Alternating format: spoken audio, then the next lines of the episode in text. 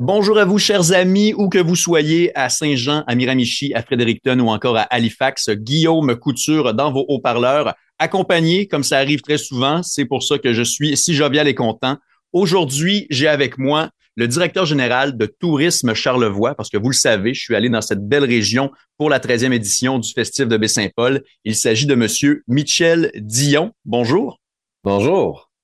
Michel Dion, euh, je sens qu'on va avoir une conversation très intéressante parce que, euh, premièrement, vous êtes en poste depuis peu, depuis juin 2019. Et euh, vous étiez auparavant directeur général de la région de tourisme Bay James. Alors là, j'ai vu un lien super intéressant avec la géographie ainsi que la, que la démographie de l'Acadie, de la Nouvelle-Écosse ainsi que du Nouveau-Brunswick. Mais premièrement, je veux savoir, euh, Michel Dion, euh, qu'est-ce que représente le festif de Baie-Saint-Paul pour vous, en grand résumé? Bien, en fait, au niveau du festif euh, de Baie-Saint-Paul, c'est sûr que c'est notre événement, notre événement fort dans Charlevoix. C'est notre événement qui attire les plus grandes foules. Mais outre que ça, le fait que le festif est positionné au début des vacances de la construction, euh, qui est un peu comme le début officiel souvent de notre saison touristique estivale, ben le festif marque un peu, si on veut, les festivités qui, qui entament notre saison, notre, notre haute saison touristique. Donc euh, ça, c'est certain que c'est un élément important. C'est un élément aussi qui euh, met, met toute une communauté en alerte où toutes sortes de, de, de producteurs, toutes sortes de collaborateurs sont amenés à contribuer là-dessus. Puis c'est vraiment un événement qui, qui a grandi à travers les années, mais qui a toujours ce souci-là de rester à la fois intime avec des, spectacles originaux, des, petites, salles cachées, des, petits spectacles spontanés et tout. Donc, ça a un caractère vraiment particulier. C'est important pour la région parce que euh, pré-pandémie, une étude avait montré que c'est un festival qui amène environ 3 millions de retombées dans la région. Donc, c'est quand même assez significatif. Je pense que vous êtes la bonne personne pour affirmer ou infirmer la phrase suivante. Je pense qu'on est d'accord pour dire que le principal moteur économique de Charlevoix, c'est le tourisme. Oui, absolument. Euh, ben en fait, l'industrie touristique, c'est ça couvre environ près de 30% des emplois dans Charlevoix. Euh, donc, c'est certain que c'est un, moteur économique euh, qui est extrêmement important. Euh, ceci dit, euh, je pense que c'est important quand même qu'on soit une région qui se diversifie par d'autres sources d'économie.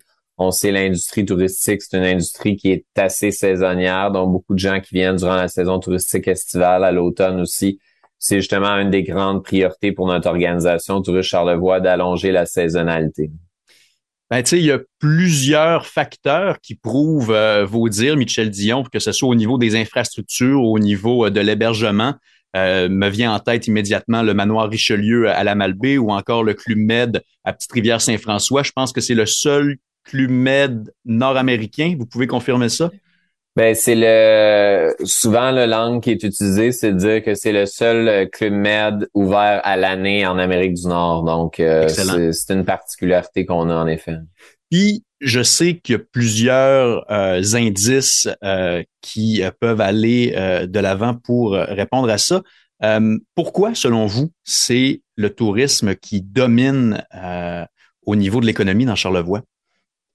Ben, en fait, ben, je pense qu'on a une région assez exceptionnelle, une région qui a été formée par un impact météoritique il y a plus de 300 millions d'années, qui fait qu'on est un des seuls cratères habités au monde. Euh, puis ça, ça a forgé notre paysage qui fait que à la fois on a le côté fleuve, mais on a aussi le côté montagne. Puis à travers ça, c'est ajouté à travers les années tout le côté culturel, euh, artistique très important, puis le volet agro-touristique. Euh, on a été des, des, pionniers quand même au niveau des, des, des circuits agro-touristiques. Puis, ben de nos jours, même il y a 200 ans, on, on dit souvent que Charlevoix, c'est un peu un des berceaux de la villégiature au Québec. Euh, il y avait toutes sortes d'Américains qui venaient en séjour euh, dans la région, même des présidents américains qui venaient passer leur été ici. Donc, euh, c'est une, réputation qui s'est construite à travers les années. Puis même encore aujourd'hui, je pense qu'on a un petit îlot assez exceptionnel au Québec. Je pense que ça fait notre réputation. Quand j'ai d'ailleurs annoncé à mon entourage que, que je quittais mon, mon poste à Tourist Bay James, j'allais travailler dans Charlevoix. Tout le monde avait le Ah, Charlevoix. Ben, je pense que c'est un peu la réputation qui nous suit. Il y a euh, un segment de votre parcours académique, en fait, quelque chose qui vous passionne, c'est le développement durable. Et euh, qu'est-ce que vous avez euh, dans votre feuille de route jusqu'à maintenant qui, euh, dont vous êtes fier par rapport à votre rapport, par rapport au développement durable? Et qu'est-ce qu'il y a à faire afin de dynamiser euh, cette sphère, cette sphère-là qui est le développement durable? Ben, c'est certain que mon vrai mon vrai bagage est plus, si je peux dire, à la croisée un peu du, du développement touristique puis du développement international. Oui. Donc, euh, je me suis développé euh, durant mes études plus une spécialité au niveau de l'utilisation du tourisme comme outil de lutte contre la pauvreté. Donc, euh, j'avais travaillé, à plus, j'ai travaillé dans plusieurs pays en Afrique où j'accompagne souvent des gouvernements ou des institutions sur comment on peut utiliser le, tourisme comme, comme forme, comme moteur économique pour essayer d'améliorer les conditions des populations locales. Euh, c'est un peu ce que j'ai essayé de faire aussi euh, au niveau de mon séjour à Tourist Bay James. Je voyais certains parallèles avec ça. Puis dans, dans le cadre de mon emploi actuel, c'est certain qu'on est dans un contexte qui est extrêmement différent, mais en même temps qui est tout aussi stimulant parce que vous l'avez dit, c'est un moteur économique important. Euh, bon an, mal an, il y a certaines années qu'on avait près d'un million de touristes dans Charlevoix. Puis à l'inverse, on a une population qui est de même pas 30 000 habitants. Donc, c'est certain que ça fait une très grosse pression au niveau de la population locale. Puis ça peut faire des frictions. On en a vu toutes sortes d'exemples à travers la pandémie, notamment. Donc, on est présentement dans un processus qu'on refait notre planification stratégique. Puis on a décidé qu'on voulait dessiner ensemble avec la collectivité puis les acteurs, c'est quoi la vision du Charlevoix de demain en matière de tourisme. Donc, on est dans une phase présentement qu'on consulte la population locale. C'est la première fois qu'on consulte la population locale sur leur vision d'avenir en matière de tourisme. On consulte les touristes également, justement pour but qu'on ait une seule vision de ça sera quoi le tourisme de demain, puis qu'on travaille collectivement à atteindre cette vision-là. Je pense que ça, ça dessine un peu notre vision qu'on a d'être une destination plus leader en matière de tourisme durable. Ben, c'est très intéressant ce que vous apportez là, euh, Michel Dion, parce que de notre côté, en Acadie, en Nouvelle-Écosse et au Nouveau-Brunswick, il y a beaucoup d'événements. Euh, qui sont, euh, selon le propre aveu euh, des artistes musicaux, parce qu'il y a beaucoup d'artistes acadiens qui viennent chez vous au festif, pour ne nommer que celui-là, qui trouvent qu'il y a beaucoup de concepts de festival chapiteau, qui est sous un thème donné, et que là, c'est important de pouvoir innover et de faire belle figure au niveau du développement durable, justement, parce que le festif a amené plein d'idées à ce niveau-là, que ce soit les stations d'eau pour remplir ses bouteilles d'eau soi-même, euh, les verres de bière réutilisables avec beaucoup de produits locaux. Et on pourrait continuer comme ça très longtemps. Euh, ma question est, euh, comment on fait pour dynamiser des, des commanditaires majeurs? Parce qu'au Nouveau-Brunswick, ainsi qu'en Nouvelle-Écosse, c'est beaucoup de commanditaires issus des énergies fossiles, issus des mines. alors, je voudrais savoir, Michel Dion, directeur général de Tourisme Charlevoix, qu'est-ce qu'on propose comme stratégie afin de proposer à ces, multinationales-là de, verdir leur image ou de vouloir s'associer à des petits partenaires tels que des festivals euh, culturels? Ben, c'est certain que je pense que probablement que certains promoteurs d'événements seraient probablement mieux, mieux que moi pour répondre à ce type de questions-là, mais pense qu'on est dans une dynamique, surtout avec la pandémie, où pendant un certain temps, la, la planète a fait pause. Puis on a vu certaines choses arriver qu'on on pensait pas, certaines espèces qu'on n'avait jamais vues. On avait vu une baleine à Montréal, on avait vu toutes sortes d'éléments. Ça montrait que dans le fond, il y avait, il y avait un côté intéressant à ralentir. Puis je pense que ça a sensibilisé certaines entreprises qui sont toujours dans cette espèce de spec-là d'améliorer leur responsabilité sociale d'entreprise et tout. Donc, on le sent qu'il y a de plus en plus d'entreprises privées qui veulent euh, améliorer leur image ou en tout cas contribuer à des causes. Puis je pense que le festif, pour nous donner cet exemple-là, vous avez donné quelques endroits, je pense qu'ils ont, ils ont, ils ont toujours été quand même assez dynamiques en matière de développement durable. Les stations d'eau potable, les services de navette, les verres réutilisables, bon, etc. Puis quand, quand des entreprises privées voient ça, ben, ça leur donne le goût de s'associer à la fois à un événement qui, qui amène une belle vitalité au territoire, qui amène énormément de gens puis des belles retombées économiques, mais en même temps qui a une approche un peu sans laisser de traces, qui, qui va être de plus en plus recherchée. Puis la réalité qu'on a dans le domaine du tourisme, c'est que les clients sont de plus en plus sensibilisés sur ces questions-là et ça va de plus en plus influencer leur choix de voyage. Euh, on commence déjà à entendre euh, que la clientèle qui est là cet été est moins moins nombreuse que l'année dernière, mais de meilleure qualité, si je peux dire. Donc, euh, je pense que les entreprises vont de plus en plus être intéressées par ces éléments-là. Michel Dion, vous êtes euh, détenteur d'une maîtrise en développement du tourisme à l'Université du Québec à Montréal. Euh, puis comme on en a parlé euh, un peu auparavant, vous avez été directeur général de tourisme Bay James de juin 2015 à juin 2019. Ça vous a amené à travailler conjointement avec la Première Nation CRI. Et qu'est-ce que vous retenez de cette expérience-là, Michel Dion? Ben, c'est certain que, excusez-moi, c'est certain que c'est une des, euh, des expériences les plus euh, les plus enrichissantes euh, que j'ai eu l'occasion de, de faire sur mon parcours. Je pense que en toute franchise, il y a beaucoup de mécanismes, de préjugés à déconstruire au niveau des, communautés autochtones. c'est la première chose que, j'ai remarqué. Euh, le deuxième élément, je pense, qui est super important, c'est que on avait un modèle de partenariat là-bas qui a souvent été cité comme un modèle au Québec, c'est-à-dire que on était deux organisations, mais on partageait des ressources humaines conjointes. On partageait des projets. Je pense qu'on avait pour 1,5 million de projets partagés par année.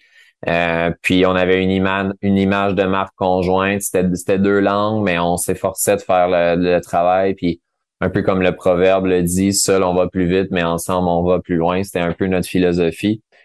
Puis troisième, chose, c'est que je pense qu'au niveau du tourisme autochtone, il y a comme un potentiel infini. Euh, on, on c'est tellement méconnu, on a tellement à apprendre. Euh, on dirait des fois qu'on en sait plus euh, sur certains autres pays qu'on en sait sur notre propre patrie, si je peux dire. Donc, je pense que tout Québécois, tout Canadien a intérêt à, à faire du tourisme autochtone, puis euh, en en apprendre un peu plus sur euh, la terre qui les ont vus naître. Ben, je suis pleinement d'accord euh, avec ces propos-là parce que ben, c'est sûr que à la Baie James, ça demeure quelque part qui est assez éloigné des grands centres, mais c'est qu'on a aussi des communautés qui sont en pleine ville. Je pense à Wendake, euh, à Québec ou encore j'ai grandi moi tout près de Masteryash euh, au lac Saint-Jean. Et euh, en Nouvelle-Écosse et au Nouveau-Brunswick, il y a plusieurs communautés Mi'kmaq qui sont très près géographiquement, mais que malheureusement on manque de liens. Et surtout ce que j'entends de la part de plusieurs acteurs à divers niveaux, c'est que on se demande comment s'y prendre en fait pour aller de l'avant vers des partenariats ou vers des bonnes ententes et comme vous avez dit, Michel Dion, euh, ici aussi, on est pleinement conscient qu'il y a une infinie de possibilités, mais euh, on a du mal, on, dirait qu'il y a une crainte de, maladresse. Ou, euh, puis, je suis très content d'avoir cette discussion-là avec vous aujourd'hui parce que des gens qui nous écoutent en ce moment, un peu partout dans les maritimes, comment comment on, on crée des partenariats, vous qui avez travaillé dans, directement dans le milieu? Ben, c'est certain que, tu sais, en toute franchise, euh, c'est des choses qui ont pris beaucoup de temps mm-hmm. euh, pour euh, pour se faire. puis la première, je pense que la première étape, c'est d'écouter. c'est ça a l'air bête à dire, mais il faut écouter, il faut apprendre, il faut partir euh, avec euh, zéro préjugé. Puis je, pense que s'écouter, puis au niveau des, des Premières Nations, des, euh, des Autochtones, c'est vraiment une valeur super importante, l'écoute. le respect des, des anciens, des, des elders qui appellent et tout. Donc, ça a vraiment commencé par là. Puis on dit souvent la théorie des petits pas, là, euh, les quick wins, si je peux dire. On commence par une action, puis en vient une deuxième, puis en vient une troisième, puis à un moment donné, on a un partenariat qui est d'une qualité exceptionnelle. Fait il n'y a, pas de recette miracle, mais je pense que ça commence par beaucoup d'empathie, beaucoup d'ouverture, beaucoup d'écoute, puis euh, de la détermination, puis euh, d'y étape par étape. Michel Dion, ça a été un entretien euh, très intéressant. Honnêtement, j'aurais continué comme ça encore euh, pendant belle lurette. Euh, Michel Dion, vous êtes directeur général de tourisme Charlevoix. Vous êtes j'ai l'impression, dans la bonne chaise. Vous êtes en poste depuis seulement deux ans. Et puis, je sais qu'il y a beaucoup de travail à faire par rapport à votre, à votre spécialisation qui est le, développement durable et le développement international. Et puis, sachez que le canal, le canal de communication est ouvert par rapport à, à l'Acadie et par rapport à Charlevoix. J'ai la nette impression. Et puis, merci encore une fois de nous avoir accordé ce temps-là. Et est-ce que vous vouliez rajouter quoi que ce soit d'autre euh, à notre public situé à Miramichi, Saint-Jean, Fredericton et Halifax? Ben, peut-être euh, juste vous remercier énormément de, de, de, de, nous avoir invités à, votre émission. Euh, c'est rare qu'on ait l'occasion de, de discuter avec les provinces maritimes. Fait que pour moi, c'était une super belle occasion. Puis évidemment, tous les gens sont bienvenus à venir nous visiter dans la belle région de Charlevoix. Je pense que vous aurez une belle expérience, assurément je ramène du monde avec moi l'année prochaine, c'est évident. C'est bon, merci beaucoup. Salut.